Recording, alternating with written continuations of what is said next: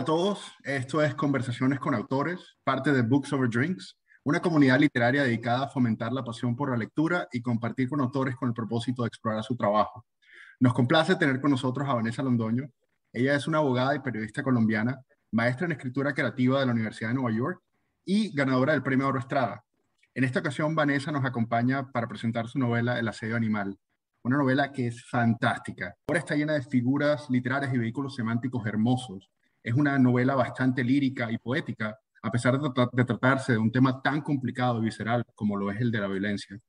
La novela sigue la crónica de aquellos que han sido vulnerados por múltiples tipos de violencia en Latinoamérica, desde el conflicto armado hasta la violencia de género. Sin dar muchos detalles, la obra se encuentra dividida en cuatro partes entrelazadas por los hilos del conflicto. La primera nos habla de Alain, un joven que pierde su inocencia de manera abrupta a manos de Lácides, quien se nos introduce a nosotros como un eh, pseudo intelectual que enseña dibujo y vive entre los, los escombros de la guerra en una casa que albergaba la memoria de sus muertos. Alain es un joven que ha visto la violencia de frente y lleva en su memoria las desgracias de su madre, a quien a su vez, quien a su vez muere de una manera trágica a manos de líderes indígenas.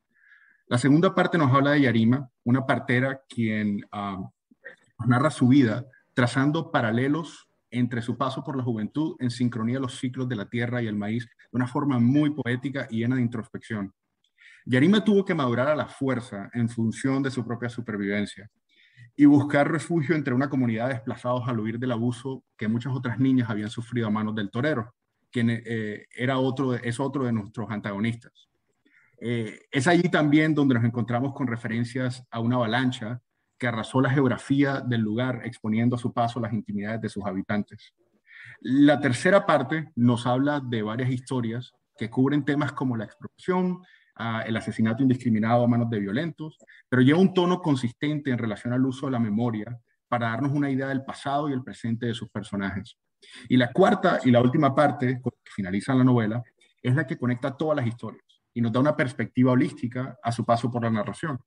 Nos habla de una mujer sin manos y en busca de una bruja quien sería capaz de leerle los muñones de, los, de, las manos eh, o de los brazos, pero a lo largo del recorrido se va topando con cada una de las historias y de los personajes de las primeras tres partes, no solo interconectando sus historias, sino también sellando sus destinos a los ojos del lector.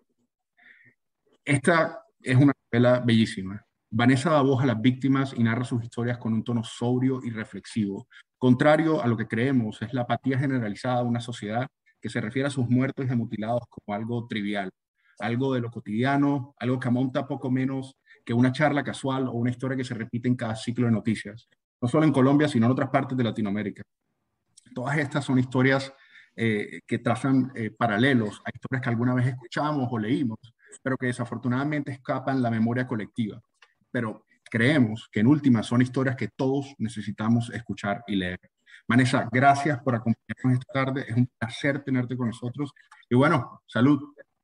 Hola Jairo, hola Daniel. Salud. Eh, muchas gracias por el resumen tan divino que acabas de hacer. Eh, creo que ni yo lo hubiera podido hacer mejor. También porque cada vez menos leo el libro ya ya como que me he querido alejar un poco también, pero muchísimas gracias por esa introducción tan divina. Gracias. Buenísimo, buenísimo. Entonces, ¿por qué no comenzamos a hablar un poco, eh, un poco acerca del libro? Y, quizá enfoquémonos eh, con el tema de la geografía. Eh, nosotros queremos que a pesar de que sus personajes mencionan ciertos lugares por nombre, y, y tú describes los detalles del paisaje y las condiciones en las que se desarrollan los hechos de una forma muy, muy visual. Eh, creo que el libro trata de no ser preciso en cuanto a un país, una región o un pueblo.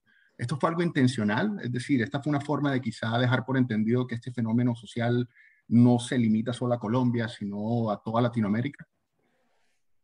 Yo creo que sí, eh, el, el, el, territorio sí tiene unas pistas de donde puede estar sucediendo las distintas historias donde pueden estar localizándose, pero el territorio como tal es un territorio de ficción. Bukumeji es un pueblo que no existe, pero tiene, tiene algunas eh, referencias de que así algunos indígenas se, se, referían a algunas partes de ese territorio, ¿no? Pero es, es un territorio que no existe, está delimitado por coordenadas que ciertamente dan una pista de dónde puede estar este territorio, un poco siguiendo como, como el trabajo que hace Faulkner, em, de crear un territorio que uno sabe más o menos que está en el sur, está en Alabama, ¿no? Pero no sabes exactamente dónde está.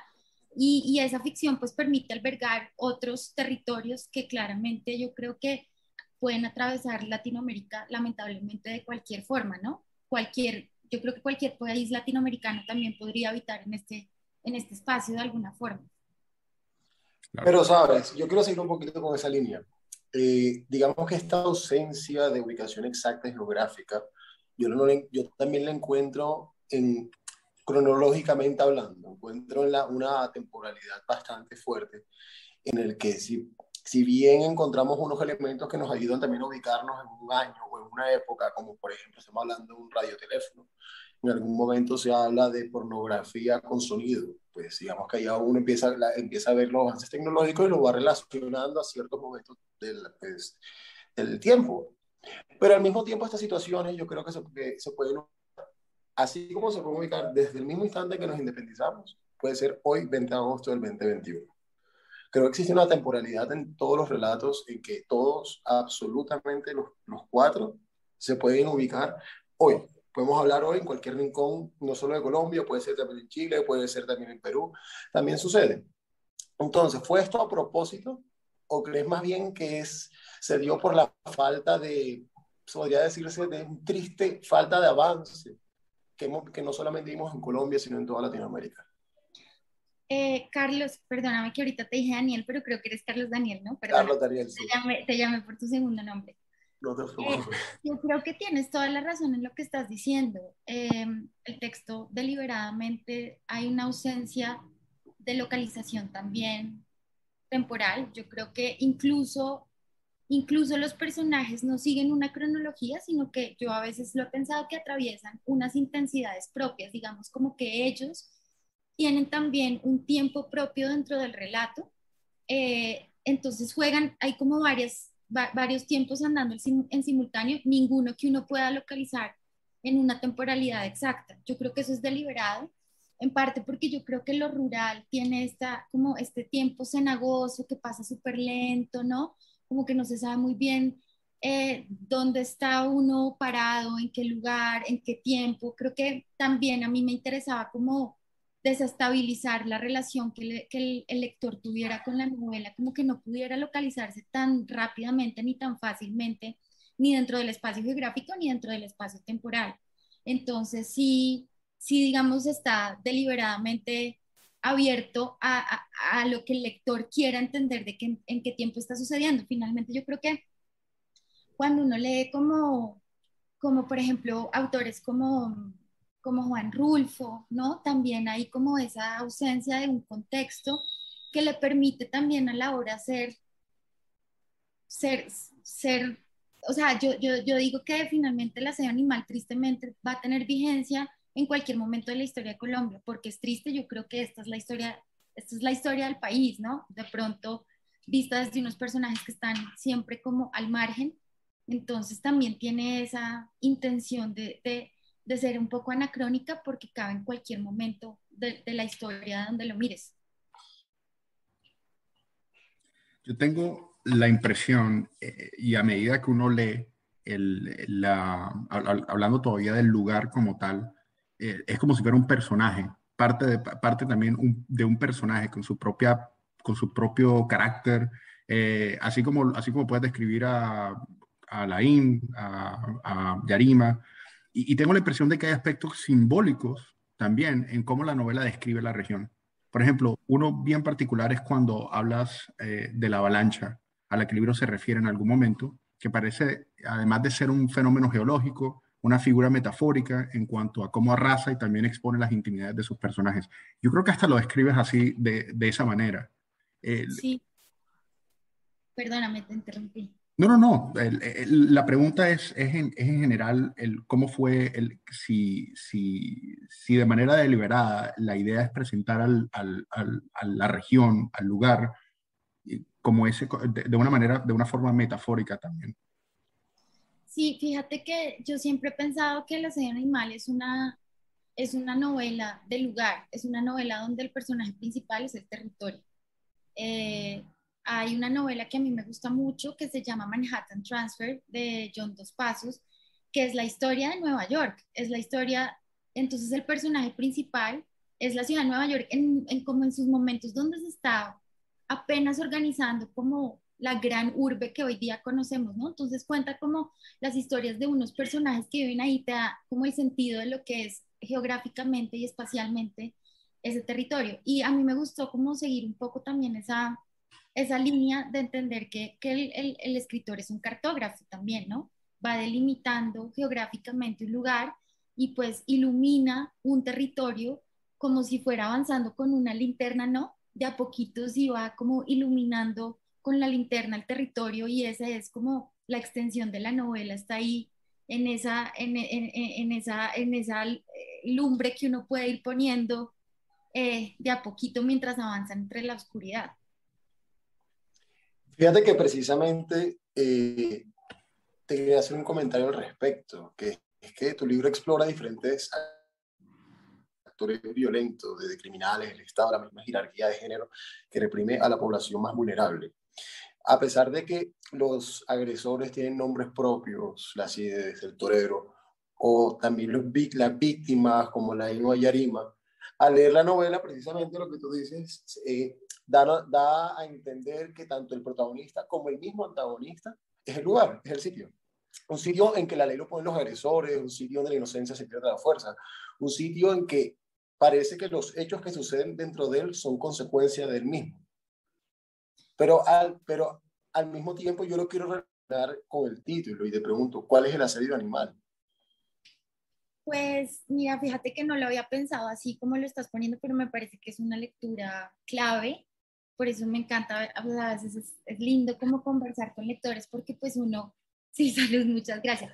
Uno como que empieza a ver el libro también retroalimentado desde afuera, finalmente los ecos de afuera que entran al libro y lo explican mejor de lo que uno habría podido pensar que está haciendo algo, pues es, maravilloso.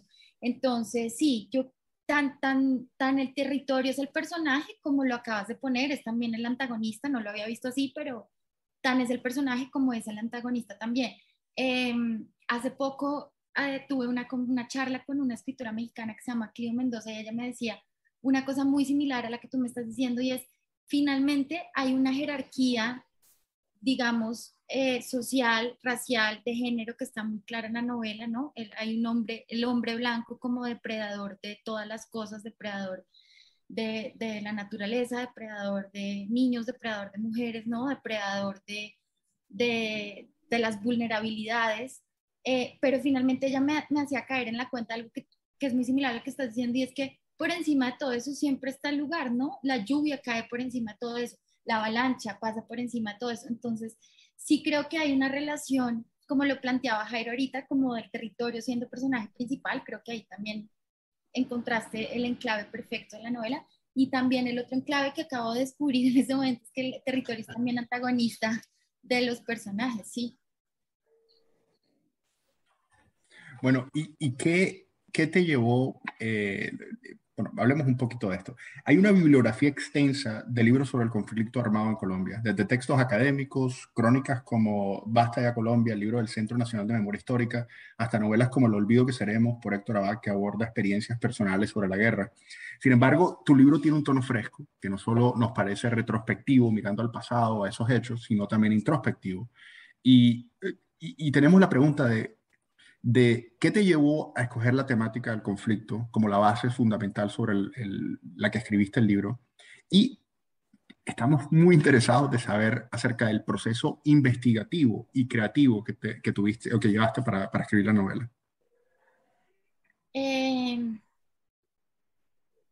pues, a ver, yo creo que de pronto el libro revela o me delata a mí como en mi relación también conflictiva con el país que habito, ¿no? Entonces me parece que habría sido muy difícil para mí escribir otra novela que no fuera sobre este tema.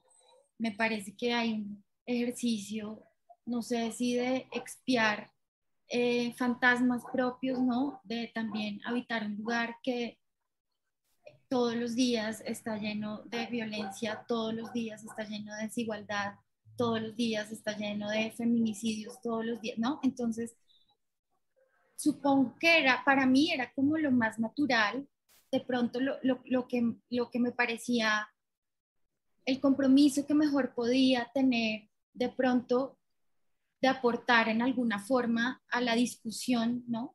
Era escribir un libro como estos y además, paradójicamente, salió en un momento para Colombia también muy duro, que fue el paro, ¿no? Porque el libro, yo lo terminé de escribir en 2019, el libro salía en junio de 2020 y en febrero, cuando nos dimos cuenta de la pandemia, en marzo ya se tomó la decisión de que el libro no podía salir en 2020. Entonces salió en 2021 también muy caprichosamente, como en un contexto, me acuerdo que cuando el editor me llamó a buscar fechas para el lanzamiento en México, yo me puse a llorar porque eh, el día anterior o dos días antes había sido lo que pasó en Cali eh, eh, con este, este, este, joven que salió, este señor que salió a, dispararle a la minga. Entonces yo me puse a llorar, yo decía como que, que caprichoso este libro me dominó para escribirlo de la forma en que, que finalmente se dio y también para salir en un momento pues que, que, que otra vez, ¿no? ¿Sabes? Como que otra vez salía de, de, la ficción, volvía a ser no ficción. Entonces, creo que era lo más natural que saliera de esa forma. Eh, el proceso investigativo, a mí me gusta mucho viajar por acá, digamos dentro del país, me gusta mucho recorrer lugares, eh, hablar con la gente, escuchar historias, ¿no? También leo mucha prensa, estoy como también siempre muy actualizada, leyendo mucha prensa, leyendo de pronto medios independientes también. Entonces, hay como unos recortes de, cosas que escuché en viajes, de cosas que vi en viajes, de, recortes de prensa, ¿no? Eh, sí, ese es como, hay como, una, como un collage ahí de historias que, recogí yo personalmente y cosas que recogí leyendo. Fíjate que escuchándote hablar es, es muy fácil entender que al final, por más que uno esté contento, no esté contento con el país, amas a tu tierra. Uno está, al final, uno tiene un sentimiento fuerte y quizás sigue siendo el protagonista sobre nosotros mismos, sobre nuestra misma vida. Además que me parece interesante, fíjate que el comentario social está en manos de las víctimas en el libro y que estas mismas son el vehículo para llevarle, llevar el mensaje a los lectores. Pero me parece muy, muy curioso que estas mismas víctimas no se victimizan, valga la redundancia. Eh, su experiencia con una evidente nostalgia, con una melancolía, eh, pero al mismo tiempo con una gran aceptación. No hay cuestionamientos, no hay como desafíos al pasado, eh, es como si eso era lo que les tocaba vivir y aceptaban su destino. Quizás es algo que creo que es muy notorio en, en Colombia, ¿sabes? Eh, esto viene también de los mismos viajes, viene de, la, de hablar, viene de la... ¿O crees que viene de esta cultura que tenemos que, como dice que el colombiano no tiene memoria? Pues yo creo que ahí sí hay como, no sé si la palabra sea resignación, hay una condena de pronto a que los personajes están sometidos a un, a un, destino que es absolutamente trágico y hay como una aceptación de esa condena, de pronto porque esa es la condena de habitar el territorio de ficción que crea la novela, como creo que también es la condena que tenemos todos de vivir en este país y estar sometidos a un destino que es muy complejo. Entonces, como que son personajes, creo que en la ficción y en la no ficción, que no pueden liberarse de ese sometimiento. Entonces, creo que hay ahí una relación estrecha entre aceptar esa aceptación porque estás condenado a vivir dentro de un territorio de ficción en donde esas son las reglas de esa ficción, de la misma forma que creo que estás condenado a vivir en una no ficción, que es un lugar que tiene sus reglas, que tampoco puedes como salirte de, esas reglas, ¿no? Em, hubo una, yo tomé una clase de literatura americana y la, el primer libro que leímos eh, fue Huckleberry Finn.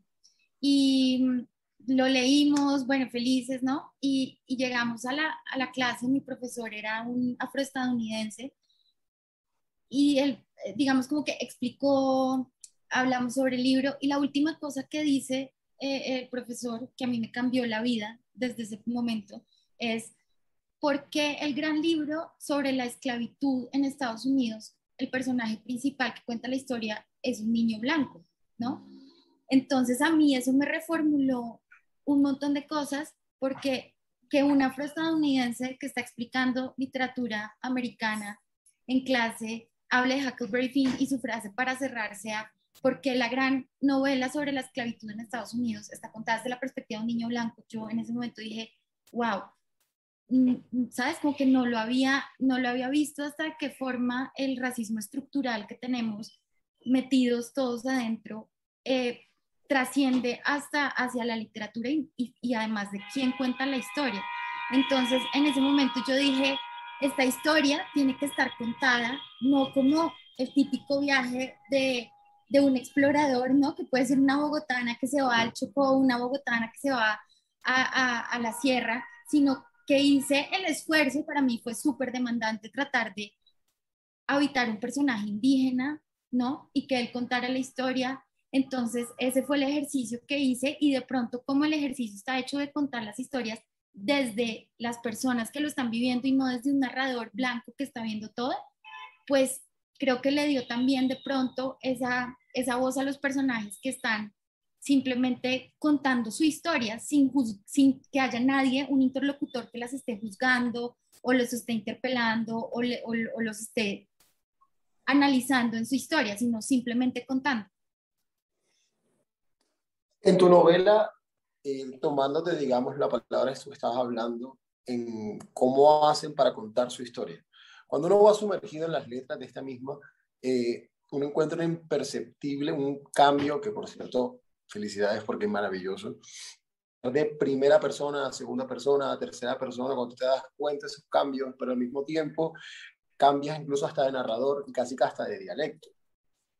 Yo me pregunto si esto lo, eh, lo haces tú para que el lector tenga una imagen más clara, tenga un contexto, pueda quizás sentir, percibir, como casi hasta oler lo que están viviendo estos mismos narradores, estos personajes, o fue la manera en que los personajes te iban hablando a ti, porque yo soy fiel creyente que los personajes le hablan a su escritor. Sí, em, fíjate que hay, bueno, hay, hay varias cosas ahí yo sí tenía la intención de crear un, registro heterogéneo porque precisamente como este es un territorio, es un territorio en el que se habla de muchas formas muy distintas y pues sí había la intención de crear ese registro heterogéneo para precisamente eh, dejar ese, dejar ese, ese, mm, es que salió mi perrito por acá y me distrajo, eh, para, para, para, para que el territorio también fuera habitado por distintas lenguas, no solo una lengua, ¿no? Entonces, sí está esa intención. Por otro lado, eh, me encanta eso que dices de la segunda persona. Hay una, hay una novela que a mí me gusta mucho, que además es de un paisano de ustedes, es de Quillero, que se llama Álvaro Cepeda Zamudio, que tiene una novela divina, hermosa, gigante, anchísima, que se llama La Casa Grande. Y en la, y la Casa Grande está contada toda en segunda persona, está escrita toda en segunda persona, y a mí eso me, me pareció me parece un vehículo divino, ¿no? Para poder contar una historia porque hay una intimidad que se crea cuando uno está hablando en segunda persona, porque no se sabe quién es la segunda persona, pero el lector puede asumir que es él. Entonces, como que crear esa intimidad, eso claramente me lo robé de Álvaro Cepeda porque lo amo. es uno de mis dioses literarios. Una, en, ese, en ese mismo tema, en ese mismo eh, en esa misma línea de, darle voces a ciertos personajes, una de las cosas que también nos encantó fue el hecho de que adoptas el tono y los coloquialismos de la región. ¿Qué tan difícil fue llegar a darle voz a unos personajes y adoptar sus mismas expresiones, pero a la vez mantener el balance con ese tono lírico y poético al momento de narrar la historia? Pues fue muy difícil, fue muy difícil. Yo hice una investigación en muchos momentos eh, para entender a ver, yo tengo una fascinación y creo que probablemente todos la tenemos en cómo eh, en, el, en, las, en el campo, eh, en los lugares rurales, ¿no? Hay, un, hay una plasticidad, el español se vuelve muy plástico, ¿no? Eh, yo recuerdo que una vez estuve viviendo una época en, en cerca Coveñas, más, más, más de para allá. Y, me acuerdo que una vez eh, un pescador que había ahí cerró un parasol que había y dijo, este animal está enfermo. ¿no? Porque el parasol está dañado, este pájaro está enfermo, dijo algo así. Y yo como que justo en ese viaje empecé como a, dije, tengo que, tengo que ensanchar la oreja y escuchar más, ¿no? En vez, o sea, leer, por supuesto, pero también escuchar, porque los registros del español en Colombia son muy lindos y son muy plásticos también. En cuanto, digamos, a al registro de lo popular, eh, sí hice una investigación sobre todo eh, en Colombia existe una jurisdicción indígena que tiene autonomía para hacer sus juicios, juzgar, etcétera. Y yo me encontré con los registros, o los busqué, encontré finalmente los registros de varias sentencias de casos indígenas y de ahí fue que fui armando, ¿no? Obviamente entendiendo un poco la sintaxis, tratando de entender un poco eh, la plasticidad con la que usaban el lenguaje el lenguaje español, ¿no? Porque finalmente estas sentencias salen en español, pero son orales. Esto era un ejercicio de dejar el registro por escrito. Y pues me basé como en esa, en esa investigación para ir creando ese, ese registro de esa habla en, pues en ese momento específico.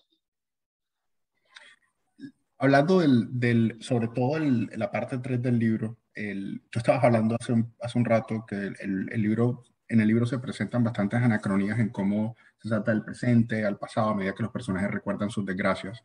Eh, pareciera que el libro también se centra como tal en el concepto de la memoria. Esa memoria inmediata de esos, de, de, esos momentos desgarradores cuando los personajes confrontan su propia mortalidad eh, y la memoria distante preconflicto en la que se recuerda de una forma, eh, como lo decía Carlos, melancólica, cuando se vivía en paz entre la pobreza. háblanos un poco del uso de la memoria en tu libro. Eh, sí, hay, sí, es, sí hay una intención también deliberada de que la novela sea sobre la memoria, incluso la memoria eh, entendida eh, en, registros no tan, no tan evidentes, ¿no? Digamos, la memoria del cuerpo, la memoria de la naturaleza, la memoria del río, la memoria la memoria incluso de lo que se cuenta dentro del texto de lo que ya se está haciendo memoria, ¿no? Porque el texto también hace memoria dentro del texto. Eh, o, hay momentos donde un personaje empieza a contar la historia de otro de los personajes y al final simplemente hay un cauce donde se empieza a hacer memoria sobre lo que ya pasó dentro del texto. Entonces sí hay un énfasis en, en la importancia de la memoria y también finalmente la desmemoria, ¿no? Porque la lluvia también y los deslaves operan como, como una forma de olvido. Entonces ahí, entran esas dos tensiones entre recordar y olvidar. Y hablemos un poco de la indiferencia como síntoma social, que fue cuando eh, hablamos un poco eh, al principio, cuando estábamos eh, dando como la idea del libro. El cual yo creo que tu libro aborda de múltiples formas, desde sus víctimas, quienes se refieren a la violencia como una constante en sus vidas, eh, tú mismo lo dijiste hace un rato, al hecho que tu libro nos habla de, autoridad, pero en el contexto de patriarcado extremo y sesgado hacia, hacia un machismo que vulnera los derechos de mujeres y niños, o que hay referencias de un, o que no hay referencias en realidad en tu libro a un Estado de Derecho. Eh, ¿Lo haces como una crítica al sistema de manera intencional o, y a la justicia social en Colombia? ¿O es simplemente una descripción literal de las vidas de esas poblaciones marginadas eh, y por fuera del resguardo de las autoridades y la opinión pública? Yo, yo no sé si es una crítica al sistema porque yo creo que ese es el sistema. En realidad yo creo que esa desidia y ese abandono eh, y esa falta de Estado es el sistema en el que nosotros vivimos y, y aquí simplemente se organiza el que mejor puede, subsiste el que puede, ¿no? Entonces, finalmente yo creo que ese, ese abandono es lo que pasa acá en Colombia. Finalmente, creo que, y es más, creo que todas esas ausencias de Estado en este momento son exportadas por Colombia, ¿no? Las ausencias de Estado, entonces exportan mercenarios, las ausencias de Estado exportan ladrones, las ausencias de Estado exportan gota a gota, ¿no? No sé si han visto que ya en, Chile, en Argentina, eh, se ha importado el modelo del gota a gota colombiano, ¿no? Entonces, finalmente creo que no solamente hay una ausencia de Estado, sino que esa ausencia de Estado colombiano ya se empezó a exportar a otros, a otros lugares.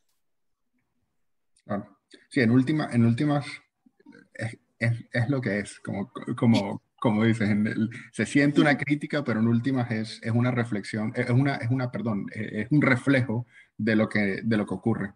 Eh, increíble. Eh, charlemos un poco de, la, de, la, parte 4 del libro. Una de mis favoritas, por cierto. El, eh, ese capítulo que conecta todas las historias de la novela. ¿Por qué decides cerrar la novela de esta forma, conectándolas todas? Pues yo en un momento obviamente estaba perdida dentro del territorio del texto, eh, también tratando de trazar esa cartografía, pues uno metido dentro del texto también está perdido y está tratando de encontrar una forma de salir de ahí. Y, finalmente un momento donde ya entendí que la última, la, última mujer que cuenta la última historia estaba convocada a, a, recordar, pero además recordar también con su cuerpo las otras pérdidas que habían sufrido los otros personajes, ¿no? Porque finalmente el cuerpo de ella termina siendo un medio para hablar de las demás pérdidas que sufrieron los otros personajes. Entonces, eh, sencillamente pensé que como en la novela es una apuesta por crear un territorio, pues ella tenía que desandar los pasos de los personajes anteriores y también que su cuerpo sirviera de medio para para reconstruir esas ausencias que los demás, pues sí, de, las pérdidas que los demás tuvieron. Entonces, me parece que desde el punto de vista del territorio y también de que no hay una cronología, sino que ella empieza a ser un poco parte de los demás personajes, pues era una forma como de, de cerrar el texto. Sí, sí, te lo digo, una, una de mis, o sea, uno de mis capítulos favoritos y el, y el o si no el capítulo favorito y, y, y fue, y, y, sin duda una, una forma interesante y muy, eh, muy bonita de cerrar el libro. Muchas gracias. Excelente. Pero bueno, te hago una pregunta. Estamos en Books or Drinks. No podemos dejar de preguntarte con qué bebida podemos pasar mejor este libro. Eh, pues es difícil la pregunta, pero yo creería que un biche. Yo creería que, que hay que leerlo con un biche. Oh, bueno, salud. Salud. Salud. Salud, salud. Bueno, antes de cerrar, él tenía una preguntita. a medida que el libro sale al mercado ahora, ¿qué tipo de respuesta estás, eh, e, recibiendo de parte de personas con las que lo has compartido eh, por fuera de nosotros? Sobre todo, como tú dices, que personas que pueden trazar un paralelo entre lo que está pasando o lo que ha pasado en Colombia y lo que, y lo que está en tu libro. Eh, quizá como apropiar un poco de la, de la, sustancia de lo que tiene el libro el, eh, para, para estimular el diálogo de lo que está pasando? ¿Qué tipo de respuestas encontrado a medida que el libro sale al mercado? Bueno, pues en este momento el libro solo se consigue en México. Eh, a partir de finales de octubre se consigue en Colombia. Va a salir con Tusquets. Justo hoy ya me mandaron todos los documentos finales, los artes finales del libro. Em, entonces el libro pues casi que se ha leído exclusivamente en México. De pronto ustedes que lo consiguieron, algunos amigos míos que ya lo han leído aquí en Colombia, pero mm, de, de, alguna forma, de la respuesta en México, pienso que hay una conexión con el libro porque también un mexicano que lo lea se puede sentir completamente identificado con el territorio y ese ha sido el comentario que más he escuchado. Es, estoy leyendo un libro que aparentemente cuenta una historia de algo que pasa en Colombia, pero que podría, pero que a veces me siento leyendo de lo que podría estar pasando perfectamente en México. Eh, pero no sé, qué, no sé qué respuesta va a tener en Colombia y eso me tiene un poquito nerviosa porque pues ya es un contexto más cercano, ¿no? Y el libro pues se vuelve ya mucho más cercano, a veces leer cosas con distancias mucho más fácil, entonces vamos a ver cómo, cómo sale todo aquí. Bueno, esperamos que esta novela les guste tanto como a nosotros. Es una novela maravillosa que esperamos que rompa con el hermetismo de una sociedad que ha aprendido a vivir con la violencia en medio de la indiferencia y la desinformación. Este libro se llama El asedio final, el asedio animal, perdón. Está escrito por Vanessa Londoño aquí presente. Vamos a compartir un enlace para conocer un poco más acerca del libro y que puedan adquirir su copia. Vanessa, mil millones de gracias, encantadísimos, ha sido un placer charlar contigo. Esperamos tenerte de regreso pronto con nosotros. Claro que sí, no, a ustedes muchísimas gracias, me pareció buenísima la entrevista y de verdad eh, creo que me regresaron unos lugares del libro que yo no había habitado, entonces muchísimas gracias también por la lectura que hicieron. Gracias a ti, gracias a ti. Gracias a ti y de verdad enamorado del libro. Gracias, de verdad, muchas gracias por leerlo. Salud. Salud. Gracias. Chao.